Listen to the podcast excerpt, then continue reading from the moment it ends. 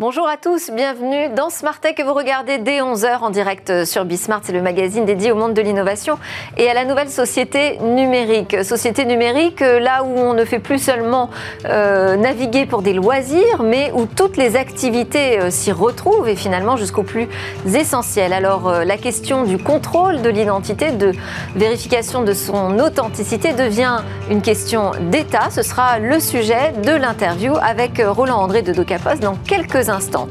Et puis au cœur de cette émission, on parlera d'un sujet qui n'est jamais à l'ordre du jour de la communication des opérateurs mobiles. Pourtant, la plupart des usages que nous disons mobiles sont en fait réalisés dans des environnements clos où euh, la connectivité euh, n'est pas idéale, c'est le moins qu'on puisse dire. Alors pourquoi cette couverture mobile intérieure traîne à être euh, efficace et totale? On en discute avec des experts, c'est le nouvel enjeu notamment pour les commerçants, mais pas seulement.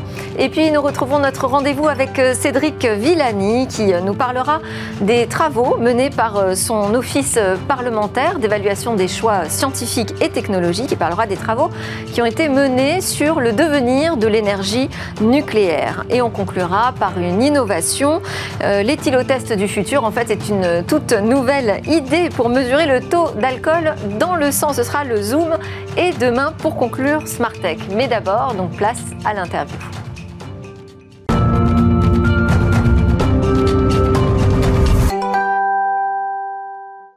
Alors, je le disais, le sujet que nous allons aborder euh, avec euh, Roland André, mon premier invité, directeur général adjoint de DocaPost, euh, concerne la vérification de nos identités, qui devient une question régalienne et majeure aujourd'hui pour tous les États. On va juste repréciser DocaPost, de quoi on parle. DocaPost, c'est la filiale de la Poste qui accompagne des entreprises, des institutions publiques dans leur transformation numérique. C'est quand même 23 000 entreprises et administrations clientes, 6400 collaborateurs. Expert dans le traitement des données euh, sensibles, on vous retrouve euh, aussi comme premier opérateur des euh, données de santé en France, tiers de confiance et donc désormais en cours de certification pour devenir l'un des premiers prestateurs de vérification d'identité à distance. Euh, vérification d'identité à distance, ça veut dire qu'en fait on parle d'un contrôle d'identité, jusqu'ici qui était réalisé de personne à personne, mais là qui va être réalisé par une personne, mais avec une autre à distance dans ce monde numérique dont nous euh, parlons. Alors, euh, déjà, première question, est-ce qu'il y a un référentiel en France qui permet de dire comment doit se réaliser ce contrôle d'identité à distance? Bonjour. oui, il y a un référentiel, mais juste un mot, parce que c'est important euh, de dire à quoi ça sert. Et, cette vérification d'identité à distance, telle que vous l'avez dit, elle va remplacer le physique. Mais dans ce que l'on fait, nous, pour des entreprises qui ont des besoins autour de ça, signer un contrat, vendre une maison, etc., etc.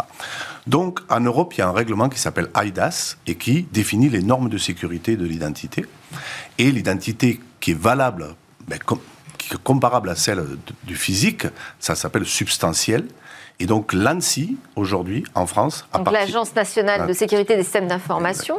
À partir de ce règlement IDAS, a adapté à la France des normes et a sorti, début avril, un référentiel avec un ensemble de normes dont on pourra reparler quand on parlera du, du process, qui font que les entreprises, les prestataires comme nous, qui seront certifiés, garantiront à leurs clients que cette vérification d'identité à distance est valable d'un niveau substantiel et du coup devant un juge permet de valider le contrat, etc. Tout ce qu'on peut faire en ligne quand on a besoin de vraiment savoir à qui on parle.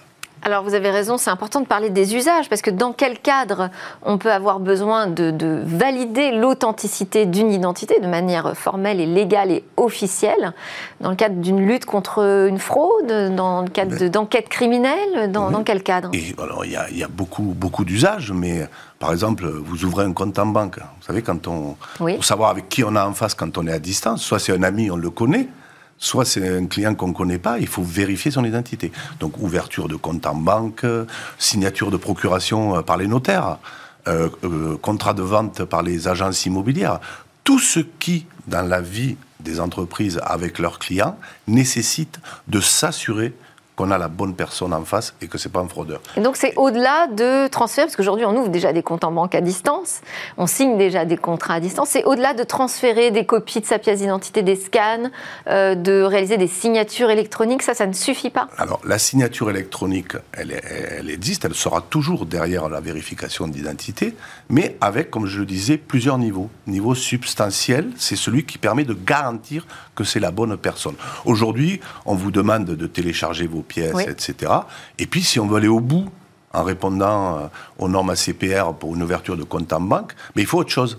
On vous demande de faire un virement, ou on vous demande de recevoir une lettre recommandée électronique. Alors qu'avec le PVID, donc euh, process de vérification d'identité qui va être certifié par l'ANSI, ça permettra de pouvoir garantir que c'est la bonne personne. En accélérant donc le process aussi. Et du coup, ça ira plus vite, et on, peut en reparler, mais c'est un vrai sujet entre la sécurité et la, et la fluidité, euh, parce que c'est quelque chose qui est quand même euh, très très important. Mais vous parliez de, fraude, quelques chiffres, hein, si, hein, euh, la, fraude à l'identité sur Internet, c'est une source d'une étude menée par Onfido avec l'Axel, c'est plus 30% entre 2019 et 2020, de 6,6 à 8,5%. Et aujourd'hui, on voit, on sait qu'il y a à peu près 12% de tentatives d'usurpation d'identité et 14% de fraude bancaire. Donc tout ça, c'est des millions d'euros derrière.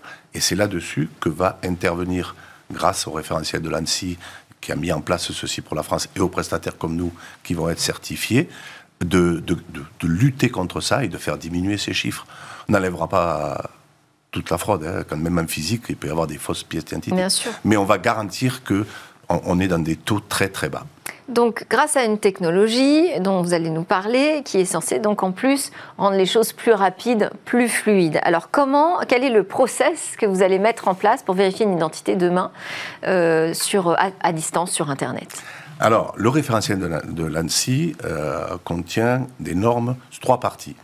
La première, vous devez euh, photographier, donc euh, c'est une application hein, que l'on fait, comme vous en avez déjà vu, et donc vous photographiez le recto verso de votre pièce d'identité.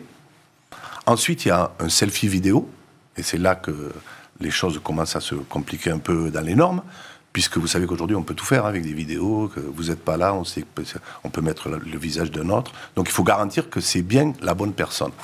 Quand vous dites c'est une application, c'est uniquement sur mobile ou ça peut être aussi sur un ordinateur fixe? Non, c'est majoritairement sur, sur mobile parce qu'il faut la caméra. et Est-ce qu'on peut avoir une webcam sur son ordinateur on, peut, le faire Ce par ordinateur, possible? mais les usages sont à 99% aujourd'hui euh, sur, le, sur le mobile. Et donc, la vidéo, donc on, vous, le système enregistre votre image, vous demande de tourner la tête à droite, à gauche de façon à faire un comparatif avec de l'intelligence artificielle par rapport à la photo de la pièce d'identité. Je ne vais pas rentrer dans le détail des vecteurs de visage, enfin, il y a plein de normes. D'accord, parce qu'on ressemble plus forcément beaucoup à la photo de sa carte d'identité. Ah, hein? C'est sûr. Mais par les vecteurs de visage, en fait, c'est des, techniques assez, assez sophistiquées, ça permet de savoir si c'est la bonne personne. Et il faut savoir si elle est vivante. Donc là, il y a ce qu'on appelle la preuve du vivant, et, ça, ça varie. On vous demande de lever la main, on vous demande de sourire, on vous demande de fermer un œil, de façon à ce que la machine se rende compte que vous c'est bien vous et vous êtes bien là. Et donc une fois que tous ces contrôles ont été faits, il y a une note de, correspondance, et, et ça, l'ANSI l'exige en France, c'est pas vrai dans tous les pays, mais en France, pour maximiser la sécurité, ça arrive à un contrôle humain. Donc des opérateurs certifiés euh, nous les nôtres sont à Strasbourg, qui, en décalé, vont vérifier par rapport aux résultats que c'est bien la photo, que la photo n'est pas un contrôle humain et qui va valider. Ça, ça prend entre 2 et 5 minutes. Euh, et c'est pour les prestataires, c'est un vrai enjeu parce que en même temps, il ne faut pas mettre trop de monde, mais il faut mettre assez de monde pour gérer les pics et il faut, il faut travailler 24 heures sur 24. C'est encore un exemple, cela dit, euh, de l'intelligence artificielle qui crée de l'emploi. Ben, ah ben ça c'est sûr. Alors là, là, là, là, oui, parce que euh, nous on va créer là, on, on, fait déjà à peu près 150 000 vérifications d'identité sur le système de LRE, qui est un autre système. Et la lettre recommandée électronique Pardon, excusez-moi, la lettre recommandée électronique. Et donc, euh, on a à peu près une trentaine de personnes on va passer dans les années à venir à 150 ou 200 personnes facilement. Oui, facilement. Parce que ben, et vous ne pouvez pas attendre à l'autre bout. Euh, il y a des gens qui ouvrent des comptes bancaires à, 3 heures du matin. Absolument. Donc là, ce sera un service 24 sur 24. Ah c'est ce que j'allais vous demander. Qu'est-ce que ça engage? Parce que finalement, ça semble pas très compliqué comme technologie, hein, de récupérer un selfie vidéo. Enfin, On voit sur nos smartphones, ça existe, euh, Tout existe. déjà. Tout existe. Euh, quelles sont les conditions requises pour euh, être prestataire de vérification d'identité? Euh, Est-ce qu'il y a aussi des gages de, de sécurité que vous devez apporter? Vis-à-vis de l'ANSI et de l'État Et alors, on doit apporter non Est-ce seulement... que des- demain, je sais pas, je, je vous provoque un peu, mais est-ce que demain Apple pourrait par exemple se présenter comme euh, PVID Alors aujourd'hui, les technologies, elles existent. hein. Enfin, tout ce qui est euh, reconnaissance faciale, comparaison faciale, euh, c'est pas des choses, c'est des choses qui existent. L'intérêt dans, dans ce que demande l'ANSI, c'est l'enchaînement de cette chaîne, tel que je viens de vous l'expliquer, et avec bien sûr des garanties de sécurité et des garanties de sécurité au niveau des données. Là aussi, la CNIL surveille, et la règle dans, dans le référentiel, c'est elle est assez simple, c'est que les données ne peuvent être conservées que le temps de la contestation de ce qui est fait. En clair, et nous, on gère tous ces, ces systèmes-là, client par client, parce que ça dépend. hein. Euh, Il y, a des données qui sont supprimées. Au-delà de la technologie, il y a tout un tas de contraintes réglementaires aussi Très qui sont fortes à et présenter. très, et très Et aujourd'hui, françaises. il y a quatre dossiers en cours quatre- vous- de sur le site de l'ANSI, il y a quatre sociétés qui ont eu le dossier accepté par l'ANSI. Merci beaucoup, Roland André, directeur général adjoint de DocaPost, pour nous avoir fait- vous avoir fait découvrir ce qui va bientôt arriver pour le contrôle de nos identités à distance. Allez, c'est l'heure de notre talk. On va parler de ce dont on ne parle pas assez, à savoir la couverture mobile en intérieur. Alors, qu'en est-il de la qualité euh, du réseau aujourd'hui? Je veux dire, euh, chez nous, hein, dans nos appartements, au bureau, dans les magasins. Quelles sont euh, les technologies demain pour améliorer cette couverture mobile qu'on appelle indoor, avec un raccourci anglais? Pourquoi aujourd'hui ça ne fonctionne pas? On va en parler tout de suite avec Frédéric Motta, directeur général de Wired Score France, qui est un label dédié à la connectivité Internet et mobile de l'immobilier, et Laurent Directeur des ventes mobiles entreprises chez Orange Business Service. Euh, Frédéric Motta, je voulais démarrer avec vous, euh, puisque vous avez euh, mesuré le niveau de connectivité mobile des quatre opérateurs nationaux euh, dans un échantillon d'immeubles. Je voulais que vous partagiez avec nous vos, vos résultats, parce que je dis ça marche pas, mais peut-être que je suis mauvaise langue. Non, alors malheureusement, vous n'êtes pas si mauvaise langue que ça, puisque effectivement, le, on a fait une étude sur quelques centaines de milliers de mètres carrés d'immeubles de bureaux qui, qui fait un constat assez alarmant, montrant que dans par exemple un tiers des surfaces de ces immeubles, il est impossible de passer un appel. Voilà. Donc, euh, quel que soit l'opérateur chez lequel vous êtes, hein, d'ailleurs, euh, il est impossible de j'allais dire, passer il y un a des appel. bons ou des mauvais opérateurs en la matière? Non, alors finalement le constat est assez euh, similaire pour tous les opérateurs parce que finalement ils sont tous soumis aux mêmes contraintes physiques. Il est difficile depuis des antennes à l'extérieur des immeubles de faire rentrer un service de qualité à l'intérieur des immeubles. Et, euh, et donc c'est ça, le, le- c'est ça notre sujet et c'est ça qu'il faut travailler, on pense, euh, dans tous les types de, de bureaux- de- d'immeubles. Et en fait, c'est ce que vous appelez euh, des zones blanches. Parce qu'on parle souvent des zones blanches à l'extérieur sur le territoire, mais il y a des zones blanches à l'intérieur des bâtiments. Exactement. Ce que j'aime bien dire, c'est qu'on croit rentrer dans une belle adresse parisienne, euh, dans des bureaux parfois assez chics, et on se retrouve dans la même situation qu'en race campagne vis-à-vis du numérique, vis-à-vis de sa connectivité, ce qui est évidemment problématique. Et euh, il y a quelques années, on était habitué à se rapprocher d'une fenêtre pour téléphoner. Oui. C'était un peu dans nos usages, un petit peu normal. Euh, ça l'est moins, et je pense que c'est de plus en plus insupportable parce que ça fait perdre en productivité et en, et en qualité de vie tout simplement. Oui, c'est ça. Puis c'est que les usages se sont énormément multipliés, et notamment, euh, je pense euh, aux magasins, aux commerces, euh, qui aujourd'hui veulent pouvoir proposer à leurs clients de payer depuis leur smartphone, qui doivent vérifier aussi les passes sanitaires. Donc, il faut avoir une certaine connectivité finalement aujourd'hui dans son commerce en intérieur. Euh, Laurent Ecal, comment vous, puisque vous représentez un opérateur, merci d'être en plateau, comment vous expliquez ce déficit de couverture indoor? Alors, comme l'a indiqué M. Mota, c'est lié à la structure des bâtiments. En fait, ces bâtiments deviennent protégés euh, des ondes, finalement, par le fait de renforcer le, confort énergétique. Donc, en fait, pour ne pas avoir de, de perte énergétique, les, les acteurs du mobilier mettent des fenêtres qui sont justement feuilletées. Donc, les ondes ne peuvent pas rentrer à travers les fenêtres. Mettent euh, de l'isolant qui lui-même ne laisse plus rentrer les ondes. Et donc, on crée dans ces bâtiments qui sont par contre très bien au niveau énergétique, des zones, comme vous dites, où les ondes ne rentrent pas. C'est pour ça qu'il faut se tourner vers des solutions. Bah, il y a le Wi-Fi, hein, qu'on connaît déjà tous très bien, Oui. où on déploie du Wi-Fi dans les bâtiments. Et en fait, ce qu'on dit aujourd'hui, nous, côté opérateur, c'est qu'il faut justement chercher la meilleure technologie à l'intérieur des bâtiments. Du Wi-Fi, du mobile, et, et les technologies mobiles sont nombreuses, et donc de déployer justement dans ces bâtiments, selon les lieux du bâtiment, des technologies mobiles Wi-Fi qui vont se compléter. Alors j'avais une autre question en parlant des technologies, c'est que euh, à une époque florissaient des, petits boîtiers qui s'appelaient les femtocell, euh, qui permettaient justement, euh, je dis ça très grossièrement, mais enfin de récupérer le réseau de la box pour l'utiliser sur son mobile. et puis ça, ça a disparu des offres. Alors justement, pour les petites surfaces, c'est vraiment le Wi-Fi qui est plus adapté. On appelle ça un hotspot. D'ailleurs, c'est le nom qu'on donne au Wi-Fi. Donc c'est vraiment adapté pour les petites surfaces. C'est le Wi-Fi, euh, ça fonctionne bien, c'est pas très cher, c'est facile à connecter, et ainsi de suite. Par contre, pour les très grandes surfaces, on parle des magasins. Là, il faut se tourner vers les deux technologies. Wi-Fi pour les bureaux. Et dans le magasin, plutôt des technologies mobiles, parce qu'il faut trois fois moins d'antennes mobiles pour couvrir un magasin qu'en Wi-Fi, plus la mobilité on doit pouvoir aussi gérer. Donc les technologies mobiles sont adaptées à des grandes surfaces. Et la technologie dont vous parle, le Femtocell alors? C'est en fait, on fait l'équivalent. On appelle plus ça femtocell, on appelle ça des DAS. Alors, c'est des noms un peu plus technologiques, mais ça revient à ça. En fait, ce sont, des petites antennes, des petites. Euh, c'est ça. On va mettre des, petites antennes, installe en à plein d'endroits, câblées par du, de la fibre, et ces petites antennes vont émettre la technologie radio multi-opérateur. C'est ça l'avancée désormais technologique. C'est contrairement aux femto qui sont mono-opérateurs, on s'est déployé chez Orange des technologies multi-opérateurs et amener un client ces quatre technologies. Donc là, on est opérateur intégrateur. DAS comme euh, le débit d'absorption euh, dont on parle souvent avec les mobiles. Distributed Antenna System. Très bien. Merci. Comme ça, on apprend des choses dans Smartech. Et moi y compris.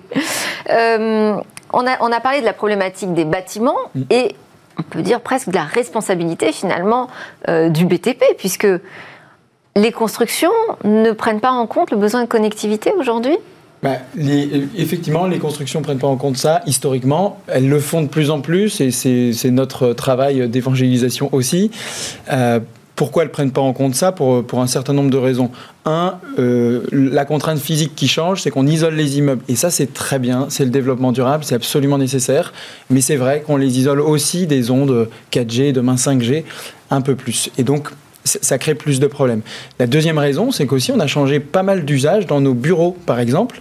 Euh, avant, on avait un téléphone fixe, on avait son propre bureau, on avait un téléphone fixe pour passer des appels. C'était par ça qu'on passait. Mm.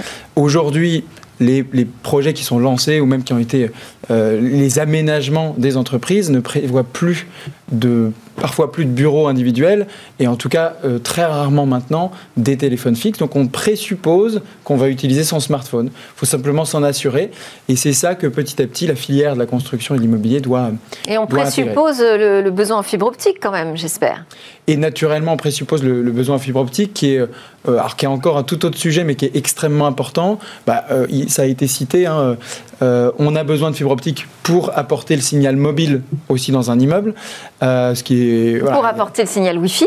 pour apporter le signal Wi-Fi, pour finalement apporter toute la connectivité.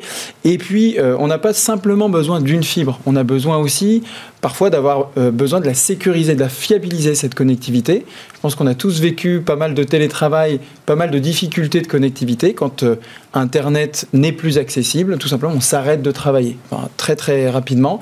Donc il faut fiabiliser ça, même dans des immeubles de bureaux, parce que finalement, les entreprises le savent de plus en plus, elles sont très sensibles à leur connectivité.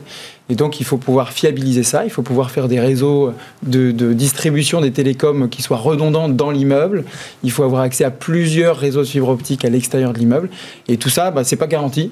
Il faut l'analyser et euh, il faut avoir une, une façon simple de le faire connaître aux investisseurs immobiliers et puis aux potentiels occupants, aux locataires qui recherchent euh, l'adresse dont ils ont besoin pour du oui, commerce. Oui, parce qu'aujourd'hui, ça peut être un argument pour un promoteur de communiquer sur la connectivité de son projet immobilier.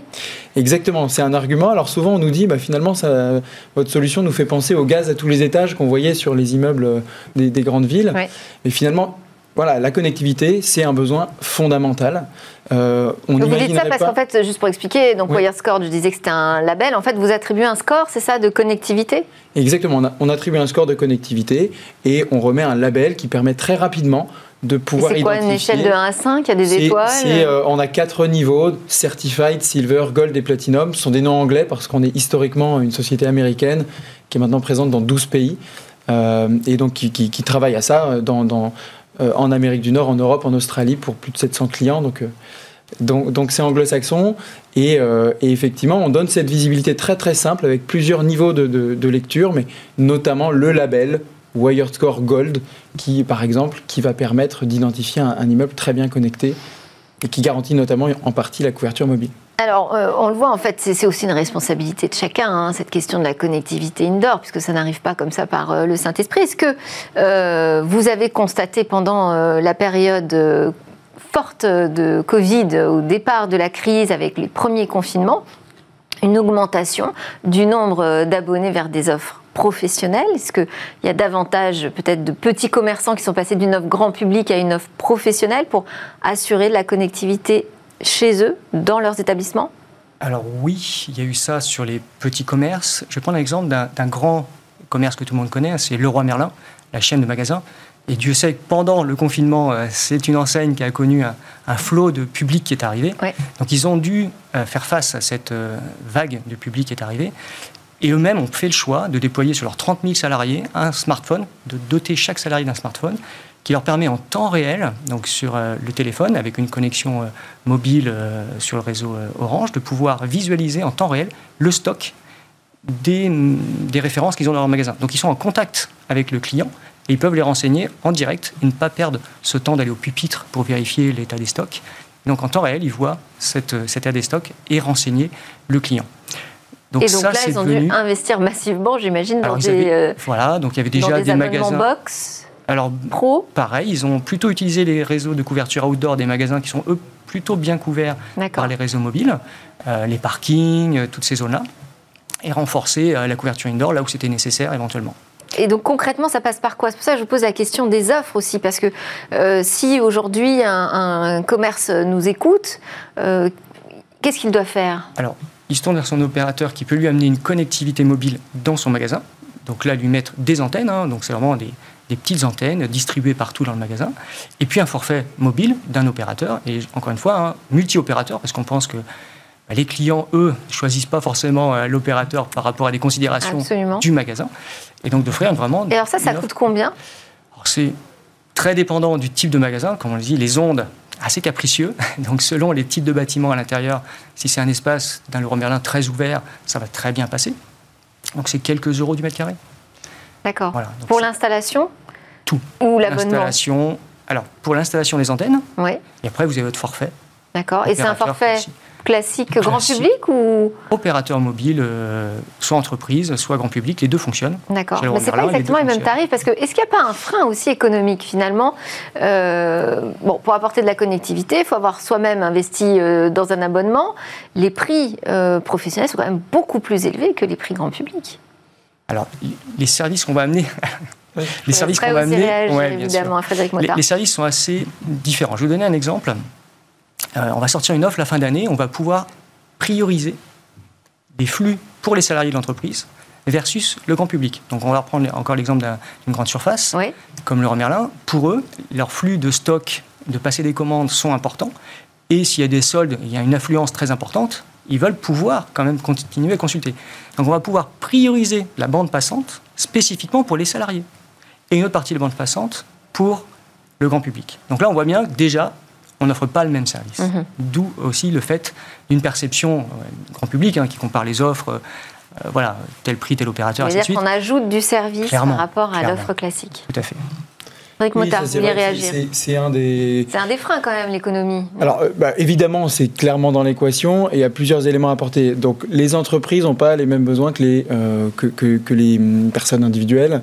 Euh, que le grand public. Notamment, on a parlé de fibre optique. Voilà, les abonnements de fibre optique sont plus chers que les abonnements de fibre optique des particuliers, mais c'est parce que le niveau de service n'a rien à voir. Euh, et, peut notamment garantir de la performance. Et Pour la revenir continuité de service, la continuité de service, euh, des temps de rétablissement, etc., qui sont évidemment très très importants. pour revenir au sujet de, de, la couverture mobile et de l'économie de tout ça dans, dans un immeuble, il faut bien distinguer deux choses. Il y a effectivement la notion de l'abonnement qu'on a euh, auprès de son opérateur. Donc c'est l'entreprise qui a sa flotte de téléphones portables, peut-être chez Orange, et qui paye un abonnement pour pouvoir utiliser le service. Puis il y a une deuxième composante, et c'est celle-là qui pose euh, plus de problèmes, c'est la couverture euh, dans l'immeuble. Donc le fait que le réseau d'Orange, de Bouygues, de SFR, etc., soit présent de façon suffisamment forte au sein de l'immeuble. Et ça, c'est ce qui est donc euh, historiquement pas intégré dans un projet immobilier. Mmh. C'est ça qui euh, est une responsabilité clairement partagée, en tout cas assez fortement portée par le propriétaire de l'immeuble, qui en fait se doit petit à petit de fournir ce service-là qui n'était pas un service immobilier euh, auparavant et qui a vocation à le devenir.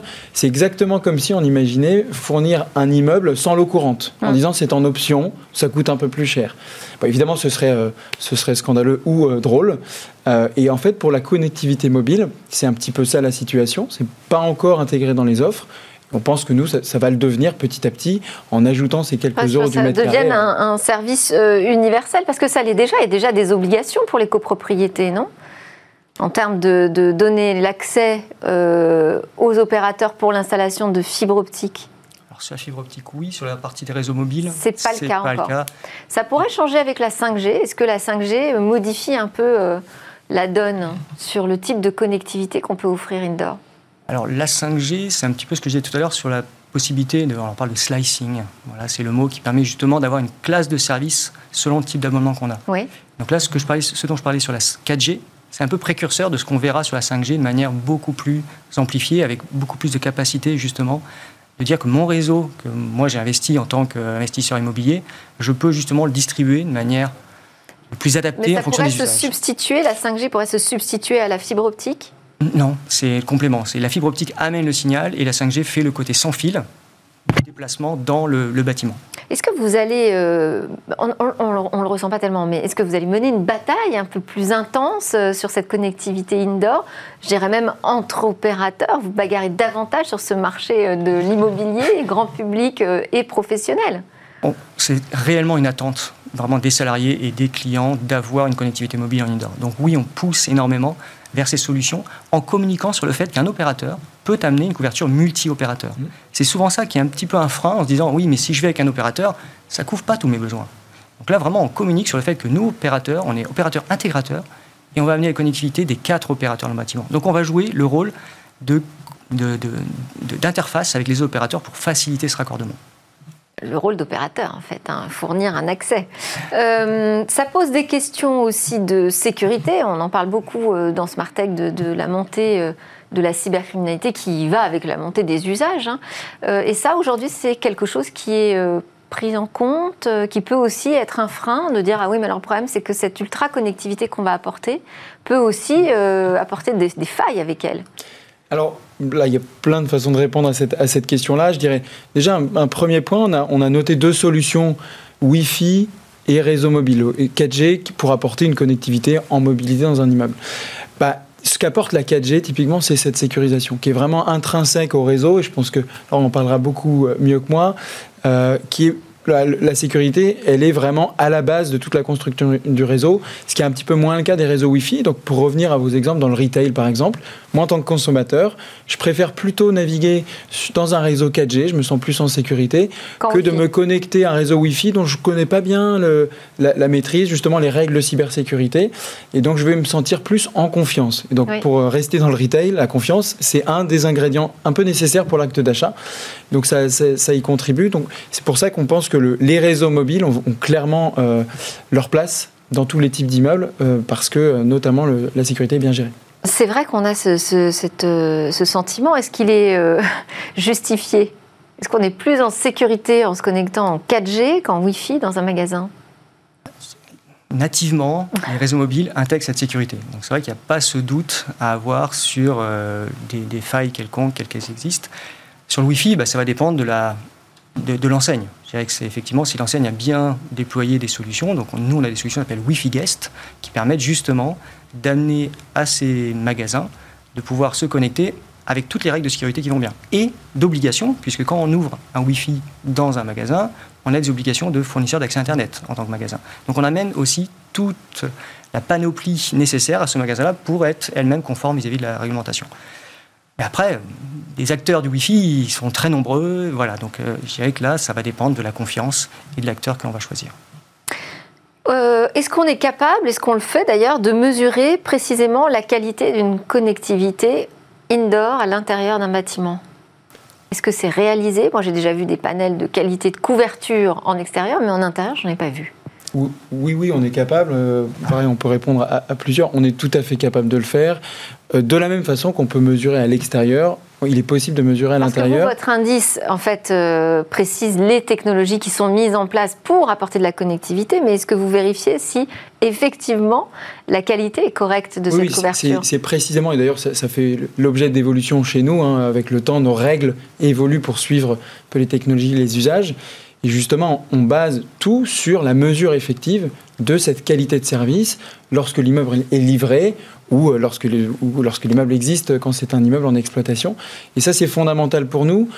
De, dans notre posture à nous de délivrer un label, à la limite, on ne va pas dire il faut absolument la 5G ou il faut absolument la 4G il faut répondre aux attentes des utilisateurs. Donc, il faut une certaine vitesse de téléchargement disponible, un certain niveau de signal, donc de force de signal, les petites barrettes que vous avez sur votre téléphone. C'est ça qui compte finalement pour les utilisateurs. Et ça, c'est possible. C'est déjà très bien fait en outdoor euh, et réglementé par l'ARCEP, le gendarme des télécoms. On a adapté cette méthodologie-là à l'indoor. Euh, en, discutant aussi beaucoup avec les opérateurs. il n'y a pas de référentiel euh, officiel finalement. Bah, il y a Wirescore pour en tout cas une partie des bureaux effectivement. Et à chaque installation indoor qu'on va réaliser pour nos clients, on réalise un petit parcours. On a un technicien qui se promène dans, dans tous les bureaux, sur tous les étages, vérifier justement cette couverture et produire un document qui sera remis à l'entreprise pour justement justifier. Eh bien alors, je vous invite tous à vérifier maintenant la qualité indoor de l'endroit où vous êtes. Merci beaucoup pour vos éclairages. Merci, d'être venu en plateau. Laurent Ecal, directeur des ventes mobiles entreprise chez Orange Business Service et Frédéric Motta, directeur général de Wired Score France. Juste après la pause, on parle euh, avec Cédric Villani de l'avenir de l'énergie nucléaire.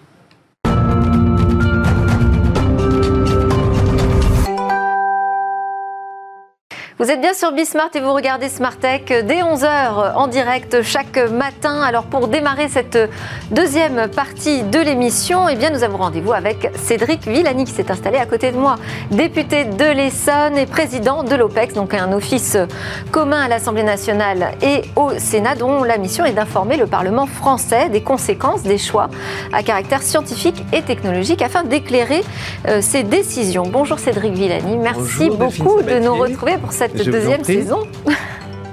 Alors aujourd'hui, vous souhaitiez euh, partager avec nous les travaux qui ont été menés euh, par l'OPEX sur l'énergie nucléaire du futur et euh, les conséquences aussi de l'abandon du projet de réacteur nucléaire de quatrième génération Astrid. Absolument. L'OPEX, depuis sa création, a eu les sujets nucléaires sur sa table dans les années 80, précisément parce qu'il fallait bien informer le Parlement sur les questions nucléaires, les questions de sécurité, les questions énergétiques, les questions techniques, les questions de recherche, questions de déchets. Et après l'abandon en 2019 du projet de réacteur Astrid, l'OPEX a été saisi, en particulier par le groupe communiste, d'une demande d'information et d'analyse de cet abandon. C'est une mission qui a été menée par le député Thomas Gassillou et par le sénateur euh, Stéphane Piednoir et qui a été rendu en juillet, juste avant le, break estival et qui euh, nous permet d'aborder quand même une question euh, centrale pour l'indépendance énergétique de la France. Ici, il s'agit alors l'OPEX présente des choix.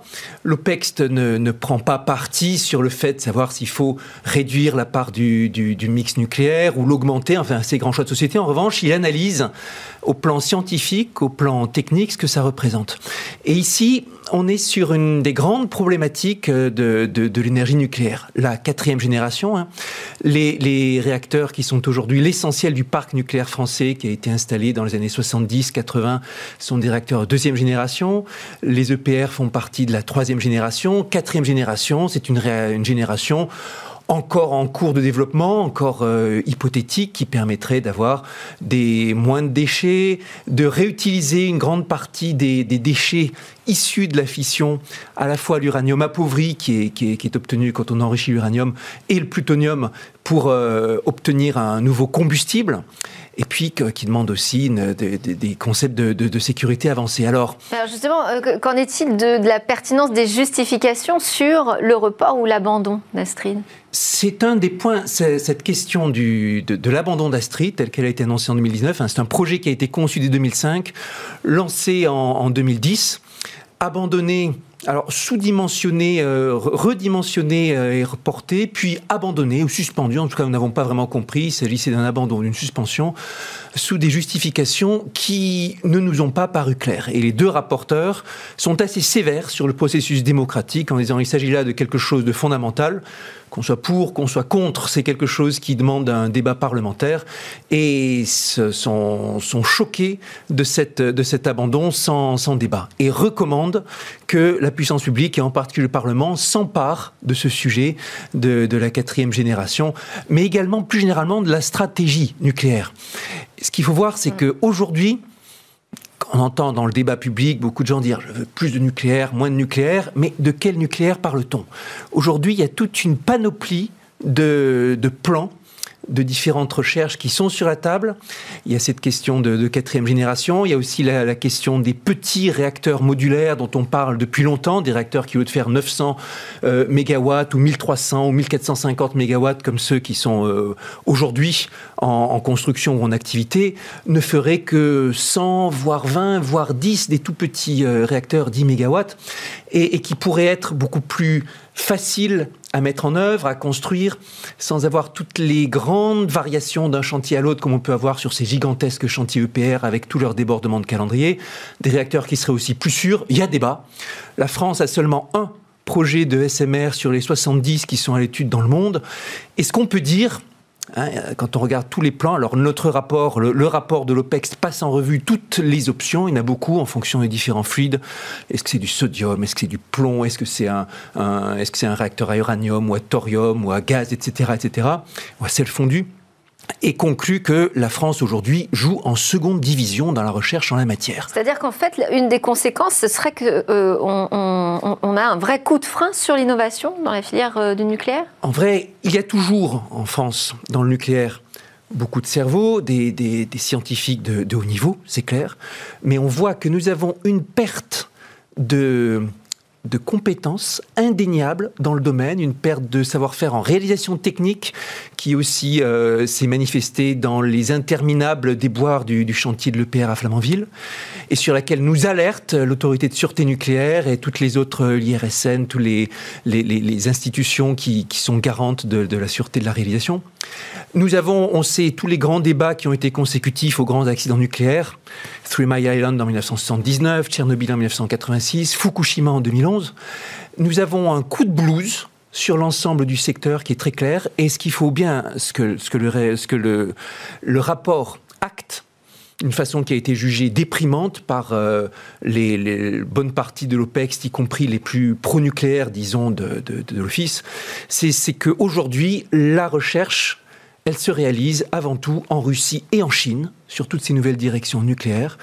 Le, les États-Unis, dans une moindre mesure, oui. même s'ils ont des difficultés. Westinghouse a dû se mettre en, faillite, continue à, a été racheté, continue à opérer, euh, fait de, de, a continué à avoir une, une, très grande compétence reconnue sur bien des domaines, mais il y a eu toutes ces difficultés du côté euh, américain. Et en France, ces difficultés sont encore plus grandes. Pour un pays qui pendant longtemps a, tiré orgueil de sa, de sa grande prééminence en matière de recherche nucléaire avec les noms historiques, les, les Jules Curie, Perrin et autres, c'est quelque chose qui fait mal. Et donc quelque chose qui pourrait mettre en danger euh, les perspectives de la recherche euh, française en matière nucléaire. Alors l'OPEX continue de favoriser la recherche, continue de favoriser le débat démocratique et alerte sur ces deux points. Constate qu'il y a aujourd'hui une très grande hésitation de la part de la, de la, part de la puissance publique, qu'on trouve au niveau du CEA et qu'on trouve au niveau de la puissance publique. Est-ce que la France doit se concentrer sur les EPR, se concentrer sur les petits réacteurs modulaires, se concentrer sur la quatrième génération, ou encore sur d'autres projets comme les projets de transmutation, les projets de spallation pour euh, tâcher de transmuter, de réduire les déchets? Cette très grande hésitation, on la voit aujourd'hui. Pendant, depuis des années, quand on entend les débats sur la question du nucléaire. L'OPEC ne se prononce pas là-dessus. Est-ce qu'on en veut davantage Est-ce qu'on en veut moins Est-ce que dans un contexte de réchauffement climatique, la, question nucléaire n'est pas secondaire par rapport à la question d'énergie fossile Est-ce qu'il faut sortir progressivement, sortir rapidement, prolonger? Il faut rajouter à cette question la question si c'est une prolongation ou si c'est une sortie euh, progressive, c'est avec quelle technologie Est-ce que ça continue sur la deuxième, troisième génération? Est-ce qu'on va vers la quatrième, vers les petits réacteurs? Et là, aujourd'hui, il y a un grand flottement de la part de la puissance publique. Et ce rapport, on peut le trouver sur le site euh, Ce rapport, vous le trouvez sur le site de l'OPEX. Très détaillé, les rapporteurs ont auditionné 150 personnes. Il y a des questions scientifiques, des questions démocratiques, des questions d'indépendance énergétique, des questions de recherche, bien sûr. Merci beaucoup Cédric Villani. Je rappelle que donc vous êtes président de l'OPEX et que vous venez régulièrement dans Smart Tech nous partager euh, ces travaux de l'Office parlementaire. À suivre, c'est la séquence et demain.